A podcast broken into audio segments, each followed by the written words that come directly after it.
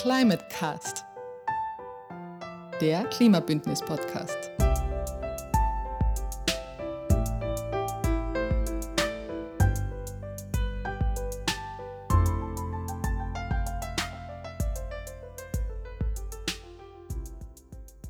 Was bedeutet für dich der Klimawandel? Ähm, es gibt mehr Naturkatastrophen, es gibt mehr Erderwärmung. Ja, hohe Temperaturen, also das heißt eine hohe Erderwärmung führt dazu, dass natürlich auch die Wasserreserven sinken. Und wenn man daran denkt, dass wir sehr viel Strom mit Wasserkraft erzeugen, dann werden wir da Probleme haben. Ähm, Überflutungen, Hoch, also wenn Hochwasser ist zum Beispiel. Klimawandel ist also negativ behaftet. Das, ist, geht, äh, das Wort ist negativ behaftet. Das ist nur eine, ja, eine Veränderung des Klimas in Richtung, dass halt alles wärmer wird. Setzt du persönlich Maßnahmen, um den Klimawandel zu stoppen? Ja, Kleinigkeiten wie mit den Öffis fahren oder eben beim Einkaufen ein bisschen aufpassen, dass man nicht so viel Plastik benutzt und eben Glasflaschen statt Plastik. Was tun Sie als Schulleitung gegen den Klimawandel? Ja, in erster Linie versuche ich natürlich ein papierloses Büro zu führen, um diese Ressourcen zu schonen. Dann versuchen wir als Schule, wenn wir jetzt die Gastroabteilung betrachten, auf regionale Lebensmittel zurückzugreifen, um so Transportwege zu verkürzen. Liebe Zuhörer und Zuhörerinnen, willkommen zum Podcast der WIMO Klagenfurt, der Höheren Bundeslehranstalt für Wirtschaft und Mode. Es begrüßen Sie die Schülerinnen der 4 CHW. Vor dem Mikrofon sind Leonie und Ayla. Im Zuge des Europatages haben wir einen Podcast zum Thema Klimawandel im Unterrichtsfach Globalwirtschaft, Wirtschaftsgeografie und Volkswirtschaft erarbeitet. Wie kam es dazu? Unsere Geografielehrerin, Frau Magister Riedner, hatte die Idee, diesen Podcast zu gestalten und gemeinsam erarbeiteten wir diesen mit Herrn Janjus vom Klimabündnis Kärnten. Vergangenen Sommer verbrachten wir unser Pflichtpraktikum im Zuge des Erasmus-Plus-Programmes in verschiedenen europäischen Ländern. In der Schule bildeten wir gemeinsam Gruppen mit Schüler und Schülerinnen, die sich in den verschiedenen europäischen Ländern aufgehalten haben und recherchierten Anzeichen des Klimawandels in den jeweiligen Ländern. Herr Magister Gerhard Hohenwarter von Geosphäre Austria erläuterte und analysierte in einem Impulsvortrag die aktuelle Klimasituation. Der Klimawandel, es wird darüber geredet, darüber geredet, darüber geredet. Seit 15 Jahren, seit ihr auf der Welt seid, der Klimawandel immer präsent gewesen. Und passiert ist offensichtlich noch sehr wenig. Und ganz viele denken sich schon, na gut, jetzt könnt ihr mir mal gern haben. Ist eh noch nicht so viel passiert, bei uns passiert nicht so viel. Was interessiert mich die ganze Thematik? Und ich möchte euch heute ein bisschen einmal sagen, warum es uns vielleicht doch auch gerade bei uns in Kärnten berühren könnte. Wir haben in Kärnten, in Klagenfurt, die älteste Messreihe, die 210 Jahre jetzt ungefähr alt ist, geht von 1812 bis eben 2023 jetzt eben herauf.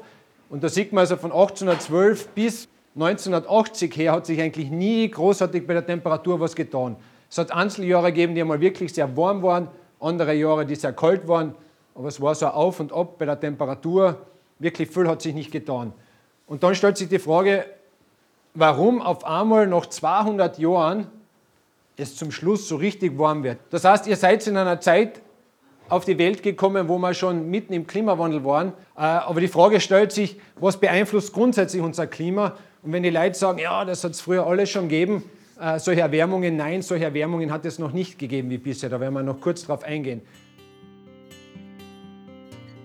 In unserem Podcast beschäftigen wir uns mit dem Klimawandel und seinen Auswirkungen in Europa.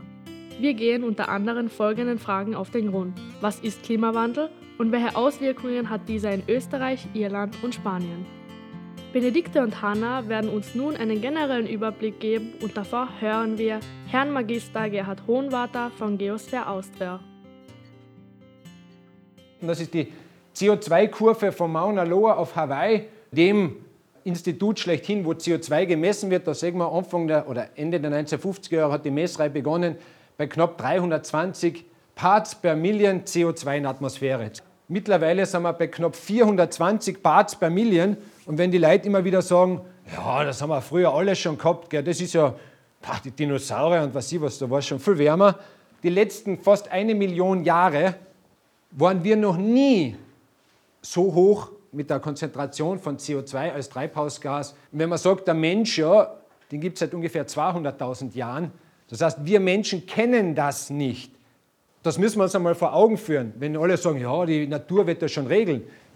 Die Natur wird sicher irgendwie regeln. Ist die Frage, ob wir Menschen damit dann noch umgehen können. Weil im Moment steuern wir einfach auf etwas zu, was wir nicht kennen, was wir in der ganzen Geschichte der letzten Jahrhunderttausend Jahre nicht gekannt haben und dementsprechend unser System auch nicht kennt. Was ist eigentlich der Grund für den Klimawandel? Grund für diese Erwärmung ist vor allem der gestiegene Anteil an Kohlendioxid in der Luft. Diesen CO2-Anstieg verursachen hauptsächlich die Industriestaaten durch das Verbrennen von Öl, Gas und Kohle. Globale Erwärmung bedeutet, dass sich die durchschnittliche Temperatur überall auf der Erde einen längeren Zeitraum hinweg erhöht. Global muss aber nicht bedeuten, dass das überall auf der Erde gleichmäßig passiert. Einige Teile der Erde können sich stärker erwärmen, andere langsamer und auch Schwankungen sind nicht auszuschließen. Die EU will die Treibhausgasemissionen bis 2030 um mindestens 55 Prozent senken und bis 2050 will die EU klimaneutral sein. Was müssen wir eigentlich tun, um diese Ziele zu erreichen? Jeder von uns kann beispielsweise zu Hause energiesparende Geräte nutzen, weniger heizen, beim Einkauf auf regionale Lebensmittel achten, umweltfreundlichere Mobilität nutzen, wie zum Beispiel mit dem Fahrrad zur Schule fahren und umweltfreundlich reisen. Wir hören noch einmal Herrn Hohenwarter, der uns zum Erreichen der Klimaziele in Österreich betreffend ernüchternd berichtet. Weil alles das, was wir jetzt verbrochen haben in den letzten Jahrzehnten an CO2-Ausstoß und anderen Treibhausgasen, wird sich erst so richtig dann ab der Mitte des Jahrhunderts bemerkbar machen. Auch warum? Weil CO2 hat eine Verweildauer von rund 100 Jahren in der Atmosphäre. Das heißt, selbst wenn wir heute auf CO2 Null gehen, dann haben wir noch immer einen Anstieg bis zur Mitte des Jahrhunderts zu erwarten und dann wird das erst greifen. Wenn wir als Österreich unsere Versprechen, die wir gegeben haben vor sieben Jahren, acht Jahren in Paris einhalten wollen, zur Begrenzung auf das 1,5 Grad Klimaziel, dann haben wir noch ein gewisses Budget an CO2, das wir auspulvern dürfen. Wann glaubt ihr, ist das aufgebraucht? Unser Anteil, damit wir die Klimaziele von Paris einhalten. Vor acht Jahren haben wir also versprochen, dass wir unser Niveau reduzieren werden. Wir haben es in Österreich aber noch nicht geschafft. Österreich hat noch nicht seine CO2-Emissionen reduziert. Der Verkehr ist sogar noch gestiegen wieder. Wir sind höher als 2019, höher als in Vorpandemie-Zeiten. Wir haben also nichts geschafft diesbezüglich. Und eigentlich sollte man in zwei Jahren auf Netto Null sein. Geplant wäre gewesen 2030, dass man es schafft, aber wir haben so viel ausgepulvert, dass 2030 schon vorverlegt wird auf 2025, weil wir nichts gemacht haben. Durchschnittstemperaturen werden in Österreich bis zur Mitte dieses Jahrhunderts weiter ansteigen. Zu erwarten sind heiße, trockene Sommer mit etwa doppelt so vielen Tagen über 30 Grad Celsius wie bisher. Die Winter dürften im Durchschnitt weniger kalt und damit weniger schneereich werden. Vor allem ist eine Abnahme der Tage mit Schneebedeckung für eine Reihe von Wintersportarten zu erwarten. Dazu Herr Hohenwarter. Wir haben aber Einzeljahre, die weiterhin sehr viel Schnee bringen können. Das ist kein Widerspruch zur globalen Erwärmung, weil warme Luft kann mehr Feuchtigkeit aufnehmen als kalte Luft, also auch wieder abgeben. Und wenn es halt dann passt, dann kann sich das genau ausgehen, dass es nochmal einen richtigen Hocker Schnee bis ganz oberhaut. Aber die Phasen, wo es länger kalt ist, sind kürzer. Nicht umsonst war das letzte Mal, dass der Wörthersee komplett zugefroren ist, rund um eure Geburtsjahre herum. 2006 war der Wörthersee das letzte Mal komplett zugefroren. Das war das letzte Mal, wo ich von Felden nach Klagenfurt und zurückgefahren bin mit den Eisschuhen. Seit damals ist das nicht mehr gegangen. Und das ist jetzt noch immerhin 17 Jahre. Und in den 80er Jahren und in den 70er und 60er Jahren war das aber noch jedes dritte, vierte Jahr der Fall. Und jetzt haben wir seit 17 Jahren nicht mehr den Fall gehabt. Die Gebirgsregionen mit ihrem alpinen Klima nehmen den Großteil des Landes ein. Sie sind durch kurze, kühle und feuchte Sommer sowie lange, sehr kalte, niederschlagsreiche Winter gekennzeichnet. Die Durchschnittstemperaturen sind entsprechend niedrig. In 1000 Meter Höhe werden im Sommer 13 bis 15 Grad, im Winter minus 4 bis minus 6 Grad erreicht. Über 2200 Meter werden im Jahresmittel sogar weniger als 0 Grad gemessen. Oberhalb von 2700 bis 3000 Meter liegt ganzjährig Schnee. Es ist im Winter auf den Bergen oft recht sonnig, während es in den Tälern immer wieder wolkig und nebelig sein kann. Im Sommer dreht sich diese Wetterlage in der Regel um. Dann sieht man die Höhenlagen oft in Wolken und Nebel eingehüllt, während gleichzeitig im Tal die Sonne strahlt. Im Sommer kommt es in diesem Teil Österreichs oft zu Gewittern und plötzlichen Wetterumschwüngen. Dazu Herr Hohenwarter. Das ist die Temperaturkurve von Klagenfurt. Wir sehen also, das Jahr 2022 war das drittwärmste in den letzten 210 Jahren. Das vorige Jahr, das 2021er Jahr, war übrigens das kälteste seit 10 Jahren und vor 30 Jahren wäre es das zweitwärmste Jahr noch gewesen. Das heißt, das kälteste Jahr seit 10 Jahren, das wir 2021 gehabt haben, wäre vor 30 Jahren noch das zweitwärmste der Messgeschichte gewesen. Da sagen wir schon, wo wir uns mittlerweile hinbewegt haben. 1997 war das letzte Mal, wo wir nie 30 Grad im Sommer erreicht haben. In den 70er Jahren war das relativ normal. Die Folge, dass wir immer weniger Schnee haben und immer wärmer haben, dass die Gletscher immer weiter schmelzen. Das ist ein Querschnitt durch die Pasterze, den noch immer größten Gletscher Österreichs. Zum Höchststand 1852 war das ganze Teil ungefähr 350 Meter dick. 350 Meter Eis. Pro Jahr verliert die Pasterze im Moment in einem normalen Sommer, im heurigen waren es 7 Meter, sonst sind es ungefähr 5 Meter. 5 Meter pro Jahr wird die Pasterze dünner.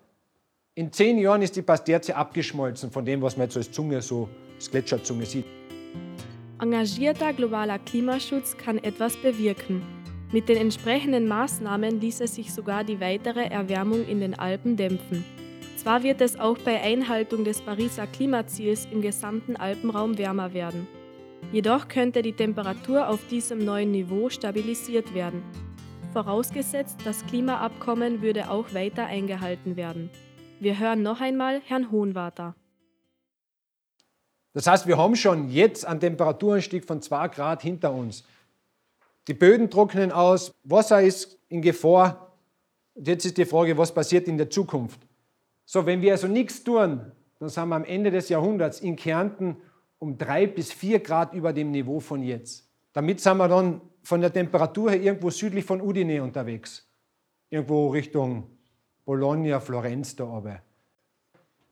Da sind wir also nicht irgendwo da unten, sondern da oben. Und wenn wir das jetzt weiter interpolieren, dann sind wir bei noch einmal 5 Grad mehr. Wir steuern jetzt auf eine Welt zu, wo es in Kärnten da um 5 Grad wärmer wird als bisher. Wo es im Sommer nicht 20 Hitzetage oder 30, wie wir jetzt gehabt haben, sondern 50 Hitzetage gibt. Das heißt, im Sommer hat jeder zweite Tag über 30 Grad. Die Hitze wird zunehmen, es wird trockener sein im Sommer. Starkregenereignisse, das, was wir in Treffen erlebt haben, heuer zum Beispiel Areach drinnen. Es wird zwar jetzt nicht mehr Gewittertage geben, aber die, die es gibt, werden einfach heftiger sein. Das heißt, wir sollten uns schleunigst überlegen, ob wir nicht etwas unternehmen wollen, weil es gibt nur diese zwei Optionen. Act now or cry later.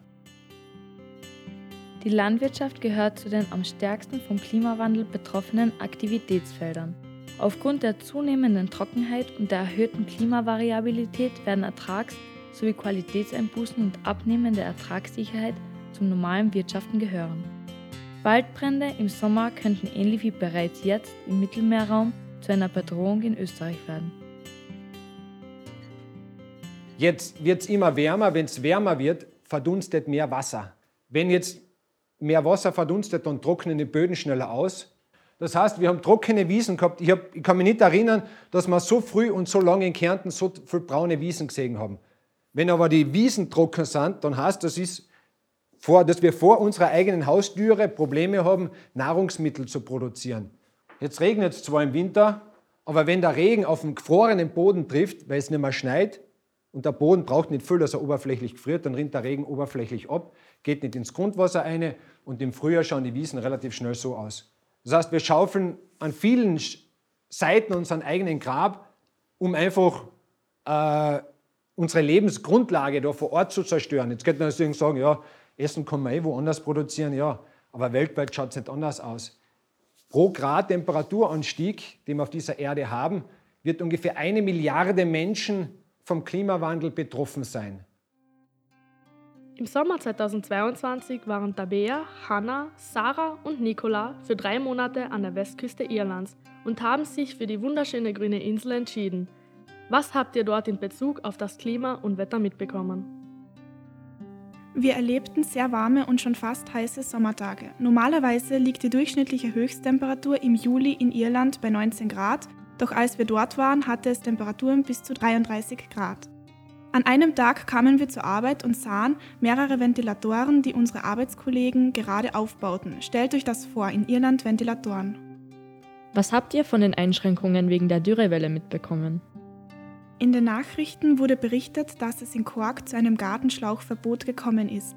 Man durfte die Blume nicht mehr gießen, den Pool nicht füllen und das Auto nicht mehr waschen. Man kann sich das in Irland gar nicht vorstellen, dass es an Wasser mangelt, denn auf der Insel regnet es gewöhnlicherweise jeden Tag. Doch im Jahr 2022 war das nicht ganz der Fall. Irland ist bekannt für Dorf. Aber was ist Dorf genau und wofür verwendet man es? Dorf, auch Moor genannt, ist ein gängiger Energielieferant. 20 bis 25 Prozent der Privathaushalte heizen ihr Zuhause mit Dorf. Das Moor speichert eine Menge an CO2, welches beim Verheizen in die Atmosphäre einreichert. Außerdem hat der Dorf auch einen großen Stellenwert im Ökosystem. Durch den Abbau von diesem Material stößt man zusätzliche Abgase aus und zerstört den Lebensraum vieler Lebewesen. Gab es in der kürzeren Vergangenheit besondere Vorfälle, die ungewöhnlich für Irland sind? Ja, und zwar haben wir in den Medien ein Ereignis gefunden. 2017 gab es ein starkes Umwetter auf der Insel. Hurricane Ophelia mit der Stärke 3 wütete in Irland. Er war der stärkste jemals so weit im Osten des Atlantiks beobachtete Hurricane. Bis 170 km/h und mit 12 Meter hohen Wellen traf der Sturm am Nachmittag ein. Die Folgen spürte man bis nach Portugal. Ungewöhnlich ist auch die Zugbahn von Ophelia. Hurricanes steuern normalerweise die Richtung US-Festland und Karibik an. Dieser zog aber Richtung Osten, also Europa. Jetzt haben wir so viele Auswirkungen des Klimawandels in Irland gehört. Welche Maßnahmen setzt die Politik gegen den Wandel? Bis 2040 sollen in Irland jedes Jahr 22 Millionen Bäume gepflanzt werden. Es sollen 8000 Hektar neues Waldland jährlich geschaffen werden. Die Wissenschaftler stellten in einer Studie fest, dass Bäume anzupflanzen eine der besten Möglichkeiten ist, um der Atmosphäre Kohlendioxid zu entziehen. Insgesamt sollten 70% Nadelbäume und 30% Laubbäume angepflanzt werden. Jedoch ist diese ganze Anpflanzung eine Herausforderung, da die Landwirtinnen und Landwirte einverstanden sein müssen, ihr Land für den Anbau zur Verfügung zu stellen. Auch wir, Samuele, Hemmer, Bettina, Nina und Veronika, haben mit Erasmus Plus ein Praktikum in Spanien absolviert. Nina und Veronika arbeiteten drei Monate auf der Baleareninsel Mallorca, während Samuele, Hemmer und Bettina in Katalonien waren. Während unseres Aufenthaltes in Spanien ist uns aufgefallen, dass sich auch hier der Klimawandel stark bemerkbar macht. Das hat uns der Biologe Herr Hector Abarca Valencioso im folgenden Interview bestätigt. Mit ihm hat Samuele ein Online-Interview geführt. Wie gesagt, ich bin der Samu und ich freue mich sehr, dass ich dieses Interview führen darf. Ja, also meine erste Frage auf Spanisch wäre, ¿los efectos del cambio climático ya es, son detectables en España o no? Pues sí, eh, si tú has estado en, en España, lo has visto muy bien, el problema de, de la lluvia y, y, el agua, ¿no? Eh, el problema que tenemos en España no es que llueva menos, es verändern sich die Niederschlagsmengen, das heißt, es gibt sehr lange Dürreperioden in Spanien, in vielen Regionen. Dann, wenn es regnet, regnet es auf einmal sehr viel was natürlich zu eh, Überflutungen führen kann, was dann wiederum Probleme für die Landwirtschaft hat und auch für die Dörfer, weil die Dörfer überflutet werden und die eh, Dörfer und die Häuser natürlich zerstört. Das heißt, der größte Faktor des Klimawandels in Spanien mm, beeinflusst ähm, das Wasserverhalten und die Niederschlagsmengen. Y ese es el mayor problema, la, la, el cambio del régimen de las precipitaciones. Okay, ja, das habe ich natürlich auch bemerkt. Es hat wirklich nie ähm, viel geregnet, nie Gewitter, aber doch, wenn es einmal geregnet hat, war es halt schon sehr viel. Y mi segunda pregunta es, ¿cómo afectan los muchos días calurosos y la temperatura caliente en la naturaleza? Uh, wie wirken sich die viele Hitzetage und die heiße Temperatur auf die Natur aus? Bueno, pues el primer problema también relacionado con, con la falta de agua eh, es el de la desertificación, que para el que no sepa lo que es, Er sagt, dass die Auswirkung der Hitzetage auf ähm, das, die Ökosysteme in Spanien vor allem mit der Desertifikation zu tun haben. Das ist die eh, Wüstenbildung. Dabei ähm, verändern sich die Böden, weil es einerseits zu heiß ist und zu wenig eh, Regen gibt, aber auch diese Böden mm, zu viel genutzt wurden für die Landwirtschaft. Das führt dazu, dass ähm, in dieser Region nicht mehr angepflanzt werden kann und dass die Pflanzen sich eine neue Heimat sozusagen ähm, suchen müssen. Eh, das geht natürlich nicht von heute auf morgen, sondern es dauert viele Jahre. Das ist die Hoffnung, dass in Spanien das gut passieren kann, dass viele Pflanzen, die jetzt in den niedrigeren Gebieten nicht mehr leben, in den höheren Gebieten überleben können. Y esperamos que las plantas sean capaces de adaptarse muy rápidamente eh, a este proceso. Wie schaut es mit dem Wasser aus ähm, und inwiefern betrifft der Mangel an Wasser äh, den Alltag von Spanier und Spanierinnen. ¿Qué pasa con el agua y hasta qué punto la falta de agua afecta a la vida cotidiana? Pues como venimos diciendo, el problema del agua es eh, súper eh, importante en el, los países mediterráneos y a nosotros personalmente no hemos sentido la falta de agua porque eh, el agua para consumo humano es la última en cortarse. Pero ya vemos en algunas zonas de España que Während des Jahres gibt es keine Probleme, aber wenn es zu einer langen Dürreperiode im Sommer kommt, kann es schon sein, dass es zu bestimmten Stunden kein Wasser gibt, äh, dass das Wasser eben rationiert wird. Aber vor allem gibt es einen mm, Effekt ähm, dieses Wassermangels in der Landwirtschaft, weil die Landwirtschaft natürlich der Sektor ist, der am meisten Wasser verbraucht in Spanien, was natürlich zu finanziellen Schwierigkeiten in vielen, in vielen Bereichen führt, weil sehr viele, viele Bauern in Spanien davon leben. Su mm, fuente de ingresos. Gab es in letzter Zeit mehr Waldbrände als zuvor? ¿Ha habido más uh, incendios uh, forestales que antes? Pues, pues la verdad que, que sí. Eh, hay más incendios y más grandes. Eh, en los últimos años ya estamos en un tipo de incendio que se llama also ja, es gibt auf jeden Fall mehr Waldbrände in den letzten Jahren. Und vor allem sind diese Waldbrände auch stärker als zuvor. Und sie werden ähm, Waldbrände der sechsten Generation genannt, was so viel heißt, dass diese Brände eigentlich gar nicht mehr von Menschen ausgelöscht werden können. Es ist sehr, sehr, sehr schwierig, diese zu löschen, was dazu natürlich führt, dass sehr, sehr große Flächen und sehr viel, viele eh, Ökosysteme ähm, sehr schnell, vor allem im Sommer in Spanien, brennen, leider. Y, y ciertos de, de animales tienen que ser desplazados o muchas poblaciones acaban muriendo. Haben Sie Vorschläge, was wir gegen den Klimawandel äh, tun können? ¿Tenéis alguna sugerencia äh, sobre lo que podríamos hacer sobre el cambio climático? Pues realmente eh, yo aquí hablaría sobre tres cosas. Also prinzipiell gibt es eh, drei Dinge, die Hector vorschlagen würde, die man tun kann, um gegen den Klimawandel anzukämpfen, zu wählen oder wählen zu gehen, weil man dadurch die Politik beeinflussen kann. Und das Zweite, was er sagt, ist, ähm, dass Aktivismus sehr hilfreich ist, sich Gruppen wie Fridays for Future oder Extinction ähm, Rebellion anzuschließen, kann sehr viel bewegen. Das ist natürlich für einen persönlich ähm, etwas aufwendiger, kann aber natürlich auch viel Spaß machen und man lernt viele Leute kennen, die in die gleichen, eine gleiche Vision einer Zukunft hat. Und das Dritte, auch das Effektivste von allen ist, richtig zu wählen, wie man sein Geld ausgibt. Eh, Egal, ob man jetzt Essen einkauft oder Gewand einkauft oder reisen geht, egal was man mit seinem Geld macht, ähm, man kann immer eine nachhaltige Option oder eine nachhaltigere Option auswählen. Das heißt, persönlich hat man damit den größten Einfluss auf den Klimawandel, wenn man gute Dinge mit seinem Geld de trabajar para combatir el, el cambio climático.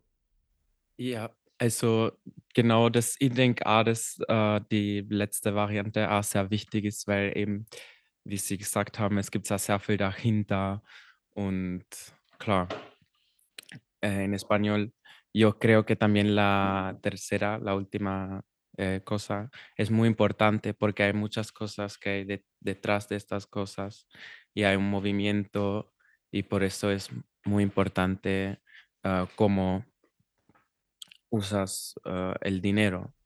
Eso es, es importante eh, gastar nuestro dinero en maneras de transporte sostenibles, mmm, comida, que sea también lo más sostenible posible.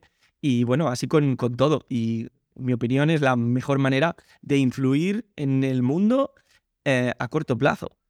Y, y, bueno, que muchas gracias y que tienes un español genial. Um, Dankeschön für das Interview. Uh, mich hat sehr gefreut und ja, danke an euch. Gracias a vosotros. Was ist mit euch? Wie nehmt ihr den Klimawandel auf? Und was macht das Thema mit euch? Unser Ziel mit diesem Podcast war es, euch zum Nachdenken zu bringen. Und hoffentlich haben wir das auch geschafft. Denn der wichtigste Artenschutz ist und bleibt der Klimaschutz.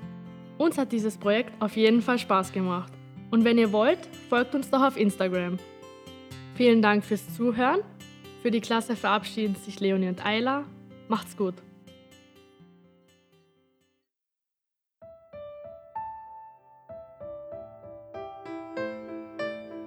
Climate Cast, der Klimabündnis-Podcast.